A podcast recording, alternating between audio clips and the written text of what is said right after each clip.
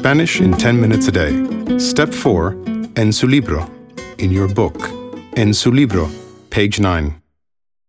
If you have the option of sitting in your living room while doing this step, it might make it more fun.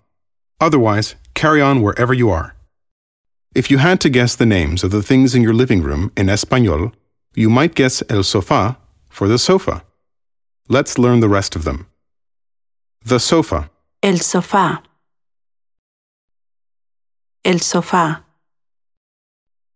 the lamp, La lámpara. La lámpara. the window, La ventana. La ventana. the chair, La silla. La silla. the telephone, El teléfono. El teléfono.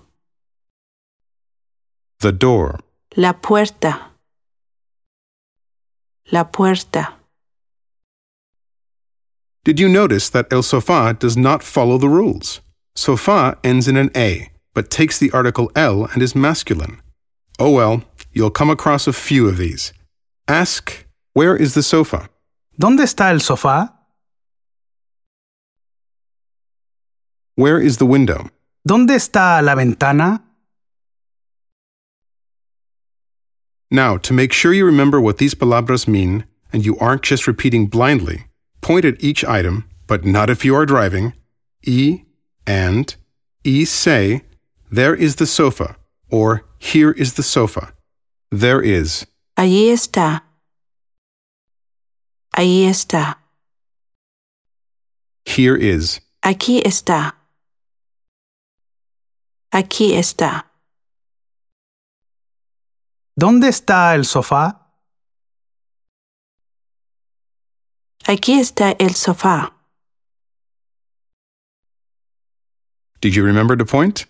Aquí está el sofá. ¿Dónde está la lámpara? Ahí está la lámpara.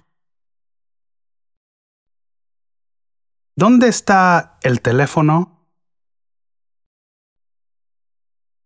Aquí está el teléfono. ¿Dónde está la puerta? Ahí está la puerta. Let's do a second group along with their plurals. The table, La mesa. Las mesas. The picture, La pintura. Las pinturas. the carpet, La alfombra. Las alfombras. the curtain, La cortina. Las cortinas. the clock, El reloj. Los relojes. Did you hear how this plural was formed? El reloj, los relojes. This is the same as el tren, los trenes. El reloj. Los relojes. El tren. Los trenes. Let's practice. ¿Dónde está la mesa? Point y say, Ahí está la mesa. y in the plural, ¿Dónde están las mesas? Ahí están las mesas. ¿Dónde están las pinturas? Ahí están las pinturas. If you had any trouble remembering what you were to point to, go back y review these palabras. Let's do a quick repaso. Review. Repaso. The chair, La silla. the table, La mesa. the door, La puerta. the clock, El reloj. the pictures, las pinturas, the windows. las ventanas. Well done. Bien. Never hesitate to go back y review. Plus, you have the sticky labels in your libro for all of these items. Label them now. These palabras will come in handy when you are shopping, have a problem with something in your hotel room, if you are moving overseas, as well as many other instances such as identifying items in your classroom, office, or home. It would be ideal if you could wander through your house as you learn this next group of new palabras. If that's not possible, visualize your home as you say each new palabra. The house, La casa. La casa. the office, La oficina. La oficina. the bathroom, El baño. El baño. el baño is the room where you bathe or take a shower. If you are looking for the restrooms in a public facility, ask for los servicios o or o los sanitarios. The bathroom, El baño. the restrooms, Los servicios. El baño. Los servicios. Back to the house, the kitchen, La cocina. La cocina. ¿Dónde está la cocina? here or there, ¿Aquí o allí? the bedroom, El dormitorio. El dormitorio. ¿Dónde está el dormitorio? Aquí está el dormitorio. To help you remember la palabra en español for bedroom, just think of the English word dormitory. The bedroom, El dormitorio. the bedrooms. Los dormitorios. Continuemos. Continuing on. Continuemos. Continuemos. The dining room, El comedor. El comedor. ¿Dónde está el comedor? Ahí está el comedor. the living room, La sala. La sala. ¿Dónde está la sala? Ahí está la sala. Aquí está una palabra you could probably guess on your own. The garage. El garaje. El garaje. Oh, La cochera. ¿Dónde está el garaje? ¿Dónde está la cochera? the basement. El sótano. El sótano. ¿Dónde está el sótano? Ahí está el sótano. Let's review. Listo? Ready? Lista? Did you hear the difference? Listo? Lista? Listo, with an O, is for asking if a male is ready, and lista, with an A, is for asking if a female is ready. A's tend to signal the feminine, and O's the masculine. The office, study. La oficina. A house, Una casa. A garage. Un garaje. O, Una cochera. the bathroom. El baño. A kitchen. Una cocina. The basement. El sótano. The dining room. El comedor. The living room. La sala. As you are learning these palabras en español, turn to the sticky labels en el libro y label all these rooms in your home so that every time you enter that room, you will see its name en español. Continuemos. Let's continue. Continuemos. The car. El coche. El coche.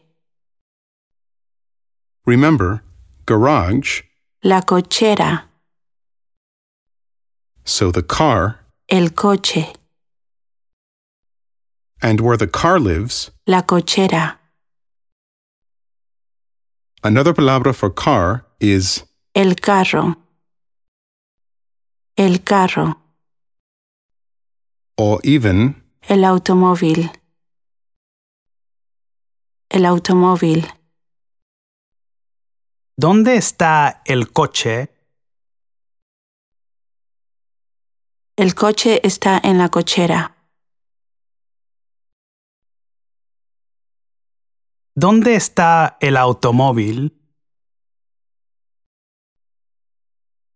El automóvil está en la cochera. ¿Dónde está el carro? El carro está en el garaje. The motorcycle. La motocicleta. La motocicleta. A motorcycle. Una motocicleta. ¿Dónde está la motocicleta? La motocicleta está en el garaje. The bicycle. La bicicleta. La bicicleta. A bicycle. Una bicicleta. The bicycles. Las bicicletas. Some bicycles. Unas bicicletas. Listen carefully to how you ask, How much does the bicycle cost? Or, using Spanish word order, How much costs the bicycle? ¿Cuánto cuesta la bicicleta? ¿Cuánto cuesta la bicicleta? Now in parts. Cuesta. ¿Cuánto cuesta? ¿Cuánto cuesta la bicicleta? ¿Cuánto cuesta la bicicleta? The garden. El jardín. El jardín. The cat. El gato. El gato. A cat. Un gato. ¿Dónde está el gato? El gato está en el jardín. The dog. El perro. El perro. ¿Dónde está el perro? El perro está en la casa. The flower. La flor. La flor. The flowers. Las flores. Las flores. ¿Cuánto cuesta la flor? ¿Cuánto cuestan las flores? Remember, las flores is plural, so cuesta adds an N and becomes cuestan. Just like está, están, cuesta, cuestan. Listen for the difference. ¿Cuánto cuestan las flores? What about where are the girls? ¿Dónde están las niñas? Where are the boys? ¿Dónde están los niños? Here are a couple of very important palabras for anyone traveling. The mailbox, El buzón. El buzón. ¿Dónde está el buzón? the mail, El correo. El correo. ¿Dónde está el correo? If you are sending something by airmail, it is called Correo aéreo. meaning mail air. The mailbox, El buzón. El buzón. the mail, El correo. El correo. Airmail, Correo aéreo. Correo aéreo. Estas, these, estas palabras give you the vocabulary necessary for a homestay, time in a hotel room, a visit to someone's home, e- even how to recognize the mailbox on the street corners or sidewalk. By using the sticky labels from your libro, you practice every day by surrounding yourself with all your new palabras. It is another way to help you learn without having to set aside any extra time.